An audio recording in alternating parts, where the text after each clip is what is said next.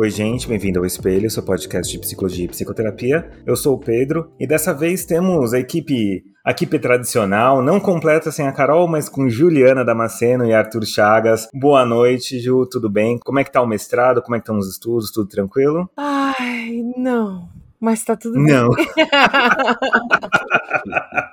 Não, tá tudo muito louco, mas hoje eu fiz questão de estar aqui com vocês. Boa noite, bom dia, boa tarde, bom momento. Eu tava com saudade de gravar. Vocês, vocês sabem que eu gosto de gravar, só não tô Uhum. conseguindo mesmo. Peço desculpas aos ouvintes e queria agradecer o Pedro pela introdução no programa anterior, que foi uma coisa lindíssima. Fiquei com os olhos Ah, marejados. imagina. Muito obrigada. Vocês fazem parte daqui da família. Oi. Ai, família escolar. Não, errei. Opa, pera, não tem mundial. Pronto, falei. Que maldade, Pedro. Essa foi uma provocação diretamente para o nosso editor Cesarotti, que hoje não está, mas se estivesse, estaria dando risada. Boa noite, Arthur. Tudo tranquilo contigo? Tudo bem, sim. O editor vai é te derrubar. Você não sabe a potência que tem um editor de áudio, rapaz. É, eu tenho, tenho plena certeza. Ele vai, ele vai fazer eu falar de cocô. Já começou Ah, já começou. Exatamente, em sua homenagem. Antes dos cinco minutos, a gente já falou de cocô e já tirou com o Cesarotti. e a gente já começa assim, começa com, com alegria, começa com humor. Você já, não sei se propositalmente ou não, se foi só um spoiler, já fez o. O xiste já fez a piada do tema de hoje com a sua resposta se estava tudo bem. Que é basicamente por que, que a gente gosta de fazer uma piada com a gente mesmo de coisas que não são necessariamente engraçadas, ou por que, que a gente zoa dos nossos traumas, por que, que a gente não, sempre quando tá numa situação desconfortável, sempre não, algumas pessoas, muitas vezes quando estão numa situação desconfortável, faz uma brincadeira consigo mesmo. Eu lembro claramente, se você é um pouquinho mais, nasceu na década no final, nos anos 80, ou começo dos anos 90, você assistiu Friends, e lembra do Chandler, por exemplo, que era, um, era o rei de fazer piadas autodepreciativas consigo mesmo num momento de nervoso, né? E aliás, isso é uma coisa muito comum entre muitas pessoas. Eu fico nervoso e aí eu faço uma piada, eu fico, eu fico me zoando pra caramba, e às vezes de maneira até um pouco desconfortável. A gente vai falar um pouquinho mais pra frente, inclusive da Hannah Gatsby, que é uma showman, que é uma atriz que fez uma, uma showwoman, na verdade, que fez uma, um show, um espetáculo na Netflix há alguns anos, chamada Nanette, que é maravilhoso, e ela, humorista, já começa falando que ia largar o humor, porque o humor que ela conhecia até então era um humor autodepreciativo. Então, respondendo a alguns memes que a gente viu na internet, se o teu psicólogo pergunta o que, que você faz com seus traumas, você responde piada, esse é o episódio pra você. Esse é o episódio pra você continuar fazendo piada, porque ela é boa. As pessoas acham que a gente não pode levar, a gente precisa levar na brincadeira, a gente precisa levar no humor, ai, vamos dar risada. Eu lembro que minha avó falava muito numa coisa, ai, quando eu tenho um problema, eu olho e dou risada desse problema. E aí eu pensando, nossa, que neurótico da sua parte, né? Mas a gente, quando a minha avó, eu falo, hahaha, me dá um café. Porque a gente precisa também, eu acho que o que ela estava querendo dizer é que a gente precisa ter um certo bom humor, o que é ótimo. Mas ao mesmo tempo, como esse humor depreciativo, ele é uma dorzinha, né? Como ele é uma- um, um cobertor que não cobre, aquele cobertor que tem que é furo, que é desconfortável, a gente tenta se cobrir com ele, só que não funciona, só que a gente finge que tá tudo bem, né? Será que tá? E aí, dona Juliana, vou começar com você, que você que é psicanalista e é o teu lugar, né? Xiste. É, é o teu momento. Brilha, minha querida. Então, na verdade, eu, eu até estava pesquisando para não falar bobagens, né? Eu sou essa pessoa. E mesmo assim eu falo, mesmo pesquisando. E eu não fui pesquisar o xiste antes, não. É, me surgiram outras coisas na cabeça, assim. Que essa piada, ela é revestida, né, com toquinhos de limão azedo. A pude humor, ela Uhum. pode ser só uma autocobrança, uma autopunição, uma espécie de intolerância aos próprios erros, uma obsessão em agradar os outros, uma obsessão por perfeccionismo que a pessoa embala no bombom da piada, né? É, é aquela enorme dificuldade de ver valor, de ver generosidade em si mesmo, né? E até ia ver isso com o Arthur também, se ele também achava isso. Até um pouco de medo da exposição mais próxima do real, do que é o real dela mesma. Pode ser, pessoal? Não sei se vocês concordam. Medo da exposição do que é o mais próximo do real dela.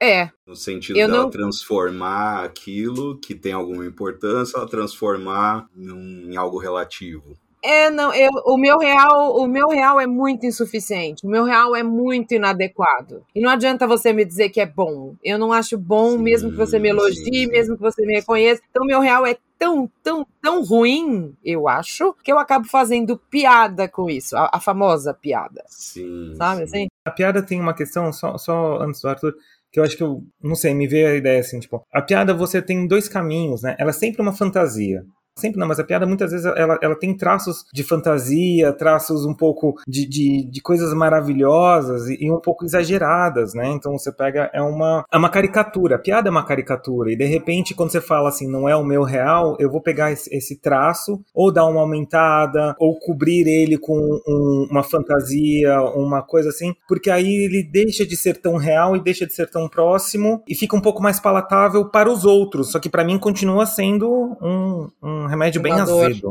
É, é, não deixa de ser uma provocação também, né? Uhum. Ela existe ou ela é criada para te provocar algo, em tese o riso, mas muitas vezes o resultado não é tão não é tão bom assim, né? A gente tem vários exemplos disso. Arthur, a gente falou hum. Arthur, Arthur e cortamos você. Fiquei pensando que isso também, como muitos temas clássicos da psicologia, né, e da psicologia clínica, a gente pode colocar também nesse caso a questão de, de quantas vezes uma criança no meio da família ou entre os pais ou na escola já não vai assimilando né, o valor ou o contraste da imagem, ou a importância de uma certa imagem, ou de uma certa característica, pode ser física ou não física, ou econômica, enfim, o quanto essa apreciação, esse ter em alto conceito ou ter em baixo conceito, né, e aí fazer uma piada com isso, quanto também não tem a ver com o grupo, no qual a gente vai se desenvolvendo. É interessante porque talvez seja um pouco isso, né? Se você não se leva, aí fica aquela coisa, não se leve tão a sério, né? E aí você não leva tão a sério, você não se leva tão a sério e aquela coisa não torna-se a não ser séria. E muitas vezes ela precisa ser séria para até então você conseguir torná-la palatável para você conseguir trabalhar ela, você tirar a seriedade, inclusive, eu acho que esse, esse assunto ele, ele tem tantas dinâmicas possíveis, porque tem uma dificuldade de você levar a sério, porque você tem medo de se levar a sério torna real e você vai ser obrigado ou você vai se sentir compelido a ter que fazer alguma coisa porque torna-se uma realidade, ou você também não quer levar a sério porque você não quer preocupar a outra pessoa de que é isso e fala assim: "Ah, não, não é nada, hahaha, fica tranquilo" porque eu não quero ser um peso para outra pessoa, você vai tirando esse essa importância. O humor, ele desimporta as coisas para si mesmo, né? Desimporta é maravilhoso, né? Você tira o peso, tira a importância muitas vezes disso. Não sei, é, é, são tantas né? Você desloca o que você quer dizer no meio do discurso. É... A real é essa. Desloca para onde, né? E como é que é esse deslocamento? O que, que você. Gostei disso.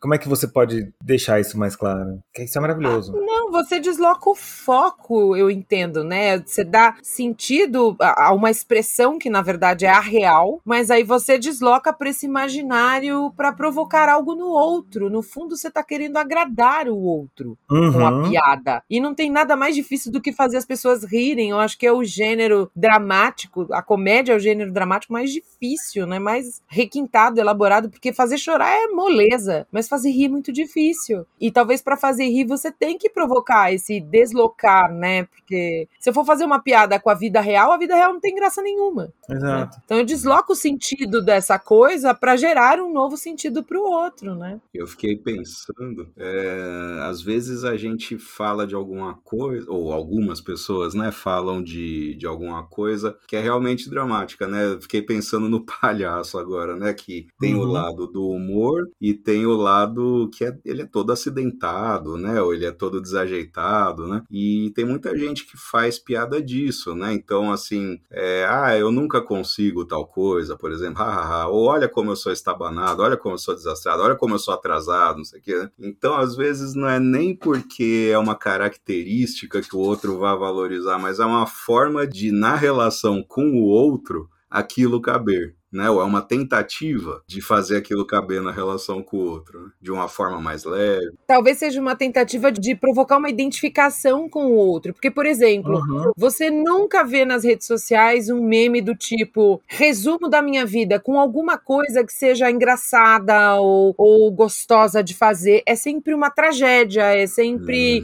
uhum. um tombo, é sempre uma coisa meio de mau gosto. Talvez porque estamos todos numa situação muito inédita, muito especial, então o outro quer provocar uma identificação naquele, especialmente nas redes sociais, naquele que ele não conhece acima de tudo, né? E tem uma coisa das redes sociais que elas precisam ser exageradas, né? Então você não pode Sim. falar, eu não, eu não gosto de sorvete de baunilha. Você tem que falar que você prefere a morte a sorvete de baunilha, né? Não, não, não é suficiente. A rede social ela tem esse critério de ser uma coisa exagerada. Mas vocês estão contando isso e me fez, me, me lembrou de um atendimento meu de muitos anos atrás, né? sei lá, seis, sete. E eu lembro isso até hoje, assim, foi um atendimento muito interessante que veio uma paciente minha já, já bem antiga, que é bem estruturado já o rapport, e ela veio contando contando ah, o dia dela em especial, que sabe aquele dia que você põe sal no café, escova o dente com coisa de barbear, fura o pneu do trem? E ela foi contando o dia dela, mas só que tipo com ela foi contando como se fosse um drama russo, assim. Foi uma coisa horrível. E uma série de pequenos tropeços, uma série de pequenas coisinhas erradas que foi acontecendo no dia dela e parecia um palhaço. Só que imagina, sei lá, tipo, a descrição de um palhaço contado pelo Dostoiévski, assim. E eu olhava assim e não, não fazia muito sentido, porque ela tava contando uma coisa que era meio que engraçado, de uma maneira muito dura. Chegou um momento que quando ela falou, falou assim, ah, eu vindo pra cá, eu tropecei e quase bato com a cabeça. Na hora que ela falou isso, eu estourei de rir. Eu não aguentei, eu fiz um... E na cara dela, ela tava assim, super brava e contando, não sei o que. Na hora que ela falou assim, eu tropecei e quase bati a cabeça, e não, não sei se foi exatamente isso que ela falou, eu sei que foi uma coisa super pequena, assim. Eu ri da cara dela. Aí ele olhou para mim com uma cara de espanto, parou meio segundo, ficou olhando para mim e começou a rir também. E se esbaldou de rir. E eu falei assim, cara, é engraçado como você precisa se sentir tão, tão, tão mal com você mesmo. A ideia de que aconteceu uma série de coisas que você é vítima, só que você vai contando e, e é meio engraçado, porque não é nada exatamente muito sério, sabe? Você, tipo, sei lá, colocou sal no, no café em de pôr açúcar. Não é nada muito. Né? Não vai mudar a ordem das coisas, o valor do dólar. E é engraçado porque a intenção dela, a intenção que ela foi contando era uma intenção de dar risada. A história que ela foi contando é a história de dar risada. O humor, o afeto que ela estava colocando podia até ser um afeto meio depreciativo, mas tinha um humor por trás. E aí ela foi entendendo que também, se ela fosse levar a sério muito das, da vida que ela estava levando, se ela fosse fazer exatamente o que você falou, Gil, de, de, de pesar, e ela ia pesar pesar em coisas que não tinham tanto peso e poder trazer uma certa leveza é maravilhoso, assim como entender que certas coisas que você tenta deixar leve pelo humor não é humor, não é engraçado e gera até mesmo numa certa situação um desconforto, né? Tipo, por que, que você tá rindo disso? Isso não é engraçado. Isso não tá tranquilo, não tá resolvido. Eu acho que na clínica, não sei quanto a vocês, mas na clínica isso fica muito claro para mim. A situação onde alguém ali vai me contar uma situação tentando ser engraçada, tentando trazer humor, mas claramente isso não fica, não tá bem resolvido e claramente isso não é engraçado. Porque quando é engraçado eu dou risada, mas quando não é engraçado porque não tá bem resolvido, isso fica claro que não tá bem resolvido, grita, parece, parece estranho, né? Parece dissonante a história, a narrativa. Então, mas Pedro, também fiquei pensando aqui te ouvindo, será que o engraçado também não é uma coisa absolutamente subjetiva? Sim. Porque o que é muito engraçado para um pode ser zero para o outro, pode ser pura tragédia para o outro. Eu, por exemplo, tenho pânico de palhaço. Até hoje. Uhum. Não, me é, não me é engraçado. Mas, em compensação, eu tenho o péssimo, não é um hábito, eu descobri com o tempo que é quase um transtorno, na verdade, que é rir do tombo dos outros. Dos meus também, dos meus próprios também. Tombos literais, tá, pessoal? Não uhum. é. tropeços, é, é, de quedas, tropeços, é, estabacadas, enfim, como vocês costumam uhum. chamar. Eu rio e depois pergunto se a pessoa tá bem. E eu sempre me culpei muito por isso. Muito, mas com o tempo eu descobri que, na verdade, é você se espelhando. O Lacan que fala, né? Que é você se espelhando no outro, é você se colocando naquela situação e rindo de si. Aí eu fiquei. Ai, que alívio, eu não sou uma pessoa tão ruim assim. Não é? Será que o desconforto que a pessoa sente com esse trauma, com esse tema, com o tópico que ela tá que ela tá fazendo piada é tão grande que ela faz humor para que o outro aceite e não entre no assunto, ou ela não quer lidar e ela dá essa encobertada, essa camuflada na dor com o humor para abafar? também? Falou assim, não, não quero falar sobre isso, por isso vou, vamos rir e achar que tá tudo resolvido? É, o Freud chamava isso meio de representação antinômica, né? Você afirma algo, logo na sequência você nega para provocar um, provocar um desconforto. Mas é, se é uma forma de expressão do inconsciente, será que aquela pessoa não está querendo realmente falar nisso e não encontrou um meio de fazê-lo e acabou utilizando a piada como uma ferramenta? Porque se a piada é um pensamento inibido, será que ela, de alguma forma, ela não está querendo falar sobre aquilo, mesmo que ela não tenha plena consciência disso? Fiquei pensando Olha, aqui. Eu sempre penso em casos, até porque né, já tive contato, né, e aí por isso que me vem sempre, é, da pessoa que, vamos dizer que a coisa venha à consciência ou venha no assunto, né, venha na linguagem, mas querer ela não quer, porque ela não consegue sustentar aquilo. Né? Então, escapa é, de alguma forma porque é importante, né? ou aparece de alguma forma porque é importante, mas ao sinalizar isso, a pessoa fala: Não, você não entendeu. Né? Na verdade, não tem nada a ver com isso. Você que entendeu assim, mas na verdade não tem nada a ver com isso que eu quis dizer. Então, assim, acho que sem dúvida assinala a importância do que vem. Eu acho que tem pouco estudo até hoje, né, sobre isso. Não tem muita coisa, na real é meio obscuro, né? Eu não sei. Para mim, assim, é bom rir dos próprios erros, é bom rir das próprias mazelas, se a gente consegue se sentir bem com elas. Se a gente consegue perceber que aquele erro e aquela mazela ou aquele, aquela situação, ela não define, não nos define. Aquela coisa fora do comum. Eu sempre fico fazendo piada, sempre me uso como exemplo o fato de eu ser careca. E o fato de ser careca, para mim, quem me conhece sabe que foi uma questão até meio, mesmo complicada para mim. Eu demorei algum tempo para entender. E até hoje, para ser bem sincero, eu nunca neguei isso. Não é uma coisa exatamente, absolutamente comum. Só que assim, é quem eu sou. E apesar de não ser tão moda assim, agora é, agora não é, o barbudo, o careca barbudo, lá lá lá lá lá lá, a ideia de fazer piada com isso, a ideia de tornar isso humor, também é uma forma minha agora secundária, que primário foi eu não sou, eu não quero, isso não é bom. Eu vou fingir que isso não está acontecendo. E aí depois eu fazia muita piada a respeito disso. Hoje em dia é o que eu, quem eu sou e faz parte de quem eu sou, e isso não é ruim. Eu acho que esse papel de pegar alguma coisa que não é bom, fazer muita piada a respeito porque eu vou fingir que não está acontecendo, depois num segundo momento eu vou até poder fazer piada a respeito disso, porque isso que poderia ser um problema passa a não ser mais. Porque eu sou mais do que esse problema. Eu superei esse problema porque esse problema, apesar de ser meu, eu sou mais do que aquilo. Isso não me define, não me, não me, não acaba. Eu não acabo sendo só essa questão, né? Então eu acho que pode ser um processo de superação, e pode ser um momento de, tipo, pô, legal, bacana, você já tá rindo disso. Mas para isso você tem que entender que você é mais do que isso. Eu acho que é essa, essa ideia de construção da identidade. Eu bato muito na ideia de que, tipo, a identidade é uma coisa fluida, é uma coisa que vai, vai se, se moldando conforme os anos vão passando, conforme as experiências vão acontecendo. E a gente vai mudando as nossas perspectivas. O humor, ele pode ajudar a construir essa identidade, até mesmo para tipo, tirar um pouco, ver sobre outros olhos. Mas também é preciso ver. Não é, o humor não pode servir para cobertar,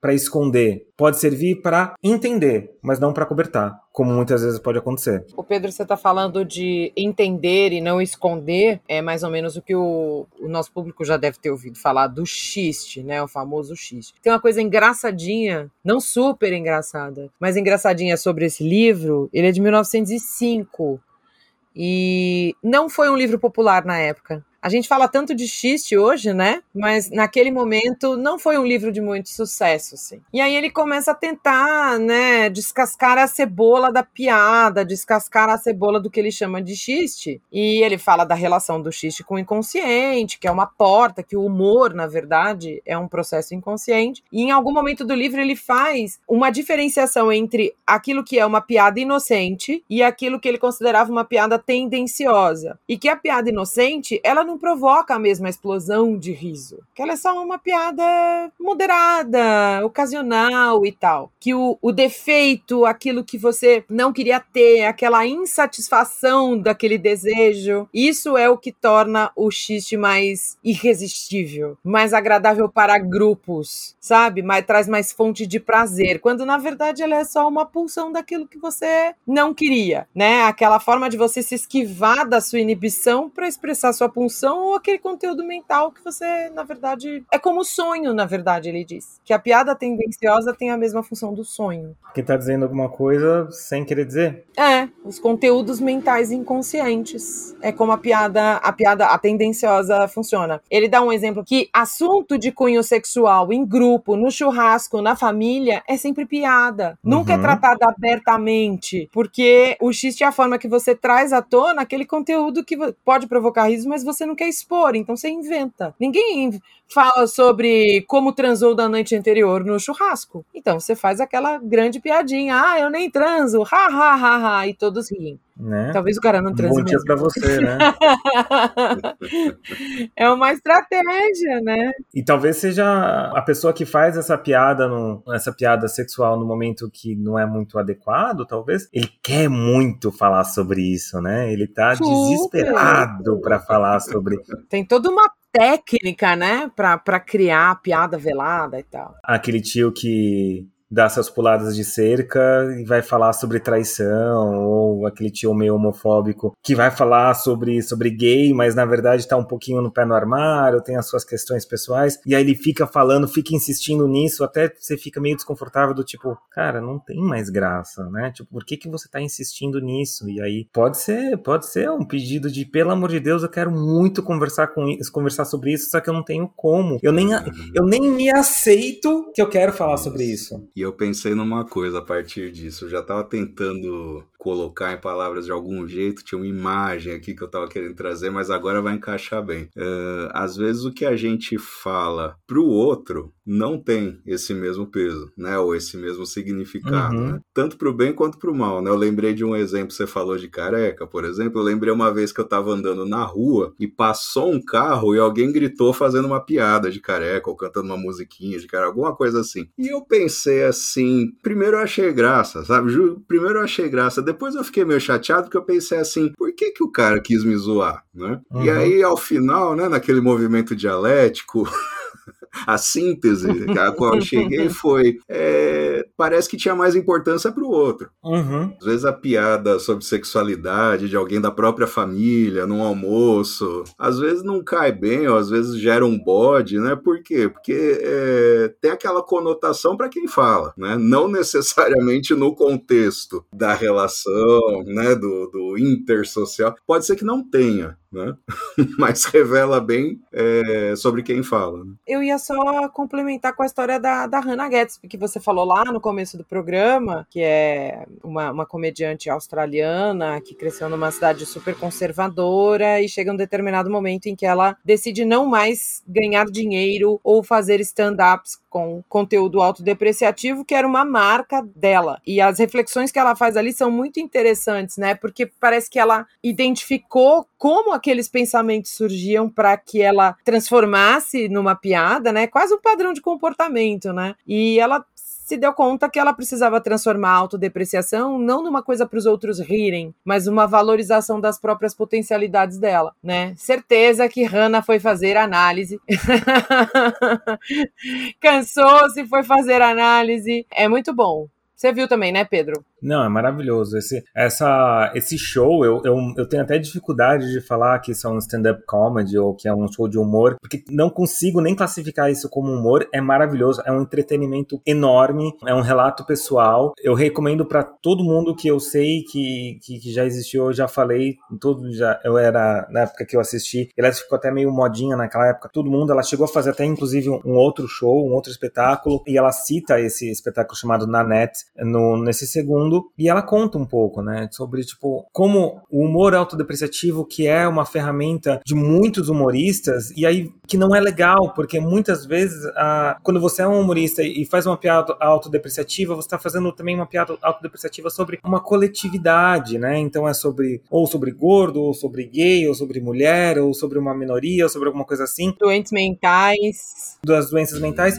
E aí eu falo assim: ah, não, mas eu, eu sou gay, então eu posso zoar. Hum, tudo bem, mas não é bem assim, entendeu? Tipo, né? Não acho que acho que não é porque não, né? Tipo, acho que nenhuma piada com minoria é piada, minorias não devem ser ridicularizadas e você não precisa se ridicularizar, você não precisa se tornar menor e isso vai se tornar vai ser um humor, né? Eu acho que esse é o pulo do gato. E então ela fala nesse coisa, vou parar de fazer humor autodepreciativo, porque não, não tem graça, não tem graça eu me diminuir para você se sentir melhor, talvez eu me diminuir para vocês darem risada na minha cara como um palhaço que sou, porque o palhaço ainda tem essa história de que é um artista, né? Ele tá lá maquiado, ele tá lá sobre o Ed de não ser ele, ele é um outro personagem. Mas quando é um humor autodepreciativo dela mesma, de cara limpa que a gente fala, aí não tem mais, né? Não é mais um personagem. E muito bom, muito bom estar com você de novo mais uma vez, Ju. Você é uma já é, é uma membra permanente, uma convidada que sempre que quiser vocês, nossos caros uhum. ouvintes que sentirem falta de Juliana, por favor, mandem mensagem, assim como mandaram mensagem da Lívia que foi muito bom. A gente vai chamar outras pessoas, sempre convidando pessoas para fazer nossa nossa mesa aqui, sentar junto para conversar. Momento, gostaria de convidar todo mundo a seguir a gente nas redes sociais, no arroba Espelho Psi. E queria mandar um oi em especial para Flávia Rodrigues, para Jaqueline Guimarães, para Laila Ortogali, que sempre manda mensagem, para Mariana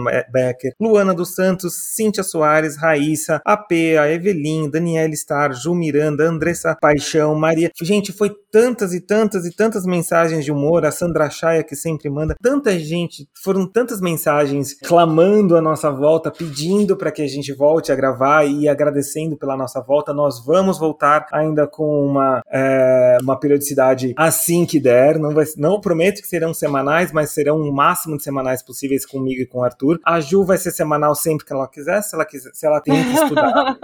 Afinal de contas, é uma mestranda e precisa estudar, a gente vai ficar no pé dela porque a gente vai todo mundo encher a cara quando ela se mestrar. Mesmo que esteja em psicanálise, com, sob protesto, porque vi Juliana, tentei trazer a Juliana para fenomenologia, mas Freud hum. foi mais hum. importante. Todo respeito a Freud, ele, tem, ele é muito mais do que eu. Ah, não, para completar o seu desespero, eu tô terminando agora em abril a livre docência, tá? Ah, para piorar a situação. Ou seja. Ou seja, em breve nós teremos pessoas mais laureadas aqui conversando com a gente. Então, eu gostaria de mandar um beijo para todo mundo que mandou DM, um beijo especial para Ju, um beijo especial para Carolina Lojo, que ia participar até os, os, últimos cinco minutos, mas ela resolveu que não, que ela é melhor do, melhor do que isso, que ela não vai sentar na mesa com a gente. Mentira, tô zoando. Pedro! Olha a piada que saiu. olha, olha o conteúdo, Pedro. Olha o xiste. Se você ouviu esse episódio, você vai entender esse meu xiste. Um beijo para todo mundo. Sigam a gente. Eu sou arroba Pedro Psico, o Arthur é arroba Fenda do Sentido e a, a arroba Psicajuda. Um beijo para todo mundo, um abraço, um aperto de mão e tchau! Tchau, gente! Uma honra, um prazer!